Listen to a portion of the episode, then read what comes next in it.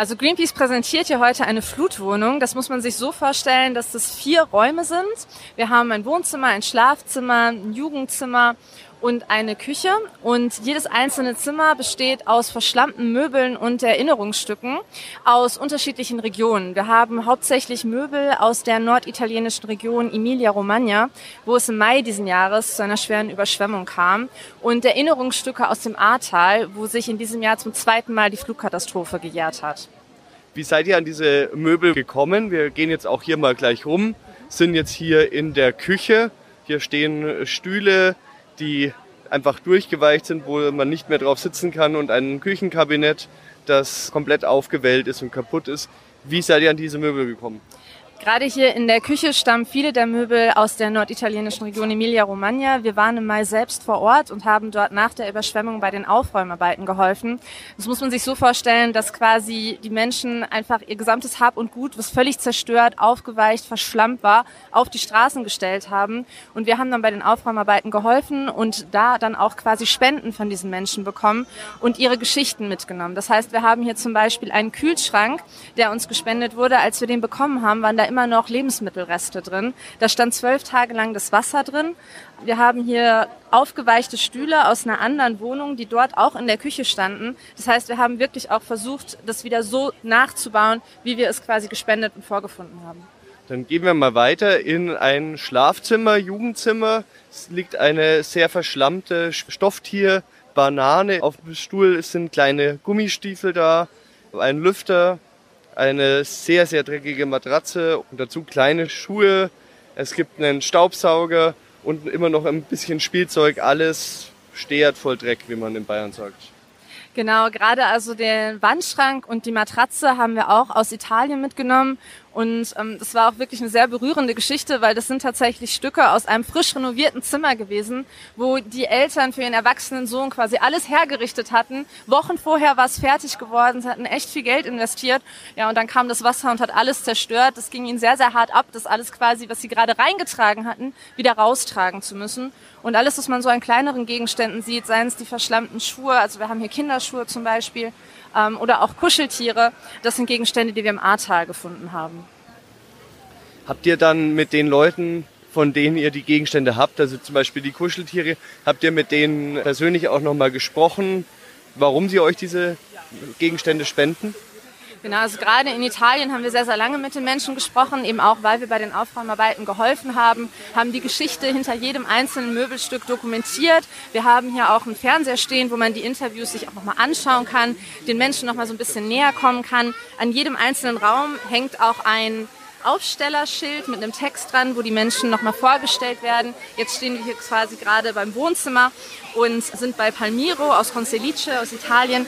Und das war zum Beispiel auch das Bett von ihm quasi und die Geschichte mit seinem Sohn. Also die Möbelstücke sind ein bisschen zusammengestückelt. Es ergibt sich aber immer ein Raum daraus, äh, wo man richtig sieht, hier hätten früher Menschen leben können und dann kam das Wasser was hier auch klar wird, es kommt nicht nur Wasser, es kommt auch Schlamm. Ja, es kommt extrem viel Schlamm und gerade auch, wenn man vor Ort war, es hat extrem gestunken. Also es hat wirklich sich eine ganz unangenehme Geruchsentwicklung ergeben, weil einfach wahnsinnig viel Dreck mit diesem Schlamm transportiert wird. Man riecht es noch leicht, wenn man jetzt neben der Wohnung steht, aber gerade auch als wir die ganzen Möbel in den LKWs hertransportiert haben, war es schon so, dass man das extrem stark gerochen hat. Und was wir auch mit den einzelnen Zimmern so ein bisschen versuchen, ist diese persönliche Ebene der Katastrophe zu zeigen. Dass es quasi jeden mittlerweile eigentlich treffen kann und dass die Fluten innerhalb weniger Stunden das zerstören, was sich Menschen teils ein Leben lang liebevoll aufgebaut haben. Das ist auch auf den Schildern deutlich geworden. Da gibt es die eine ältere Dame, die berichtet, dass sie in den ersten Stock flüchten musste. Im Ahrtal wird berichtet, dass die Leute auf den Dachgiebel flüchten mussten. Also es ist natürlich unterschiedlich stark, was da einschlägt aber es ist immer Zerstörung. Und jetzt sind wir beim letzten Raum. Hier steht ein Klavier und das ist wirklich das einzige, wo eine politische Botschaft drauf zu sehen ist, nämlich sponsored by Fossil Fuel Industry. Das Klavier ist kaputt und mit diesem Schlamm wurde dieser Spruch hingezeichnet. Wart ihr das? Ähm, das ist uns so gespendet worden. Wer das da jetzt tatsächlich reingeschrieben hat, kann ich nicht sagen. Ob das der Besitzer war oder jemand anderes, der vorbeigegangen ist, das ist leider nicht nachzuverfolgen gewesen. Aber es ist natürlich schon so, dass Extremwetterereignisse und gerade auch Fluten und Überschwemmungen durch den menschengemachten Klimawandel immer wahrscheinlicher werden. Und hier sieht man auch, das ist jetzt, glaube ich, das Wohnzimmer, wo wir uns befinden, oder Arbeitszimmer. Computer ist kaputt, alles ist kaputt, ist einfach, das Leben geht danach nicht mehr weiter.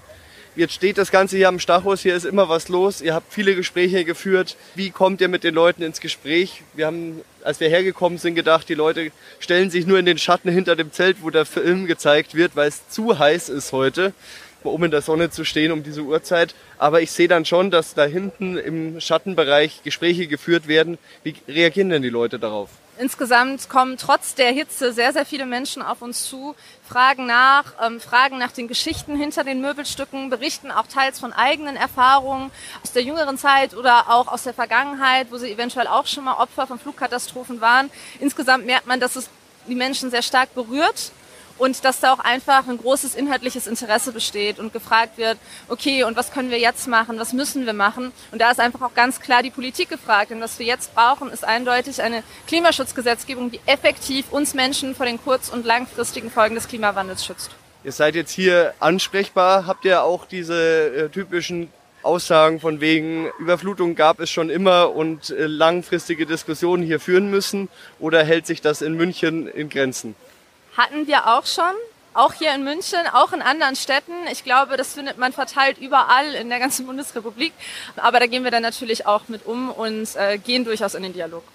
Ihr habt gleichzeitig eine Petition, auf die ihr hinweisen wollt.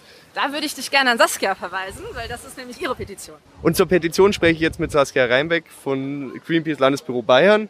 Was hat es mit dieser Petition auf sich? Was kann man also tun, um hier nicht noch mehr so schreckliche Bilder zu sehen oder Wohnungen zu sehen. Ja, wir haben tatsächlich ausgerechnet, dass wenn wir so weitermachen hier in Bayern wie in den letzten Jahren, dass wir erst in 280 Jahren klimaneutral sein werden, nicht schon 2040, wie sich das die bayerische Staatsregierung ins Klimaschutzprogramm geschrieben hat. Und deswegen muss einfach viel, viel mehr Tempo gemacht werden. Wir haben dafür ein Klimaschutz-Sofortprogramm entwickelt, zusammen mit Professor Sterner von der Universität Regensburg. Und das beinhaltet für den Bereich Energie und für den Bereich Mobilität insgesamt zehn Maßnahmen, mit denen wir es schaffen können, innerhalb von fünf Jahren ein Fünftel aller CO2-Emissionen in Bayern einzusparen. Ein paar Beispiele für Maßnahmen sind, dass wir vor allem den Ausbau von Windkraft, der ganz lange hier verschlafen wurde, massiv beschleunigen müssen. Das heißt, die Flächen für die Windkraft viel schneller ausweisen müssen, dass Photovoltaik auf noch viel mehr Hausdächern ausgebaut werden muss. Das heißt, wir brauchen eine noch viel weitreichendere Pflicht für Hausdächer und auch für Parkplätze beispielsweise, um da Photovoltaik drauf zu packen. Und hinterher müssen wir auch ganz wichtige Themen wie den Ausbau des ÖPNV anpacken, weil sonst werden wir auch beim Thema Mobilität hinterher keine Fortschritte machen beim Klimaschutz. Und wer das mitfordern möchte, kann jetzt eine Petition unterschreiben. Wir haben ein Klimaschutz-Sofortprogramm erarbeitet, das die nächste Regierung nach der Wahl in den ersten 100 Tagen umsetzen muss, um Tempo zu machen beim Thema Klimaschutz. Und diese Petition können alle Menschen in Bayern und darüber hinaus unterschreiben und uns dabei zu unterstützen, dass die nächste Landesregierung endlich mehr Tempo macht beim Thema Klimaschutz.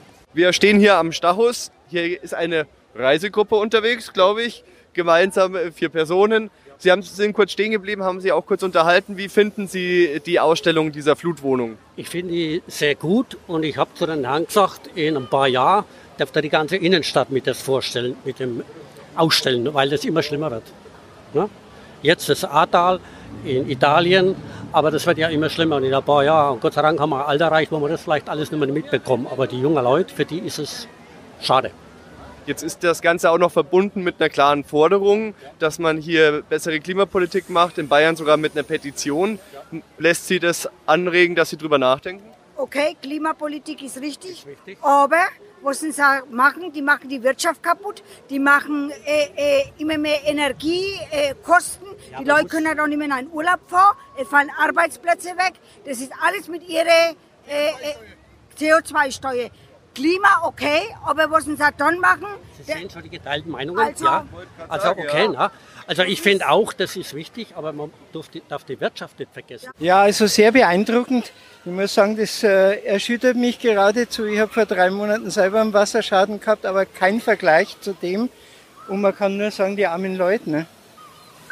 Man macht sie normalerweise, wenn man im Fernsehen sieht, dann sagt man immer, ach Gott, ach Gott, aber wenn man das wirklich vor Augen hat, wie sowas ausschaut, kriegt man ganz eine andere Beziehung. Und hoffentlich werden die Leute jetzt ein bisschen äh, mehr klimabewusst.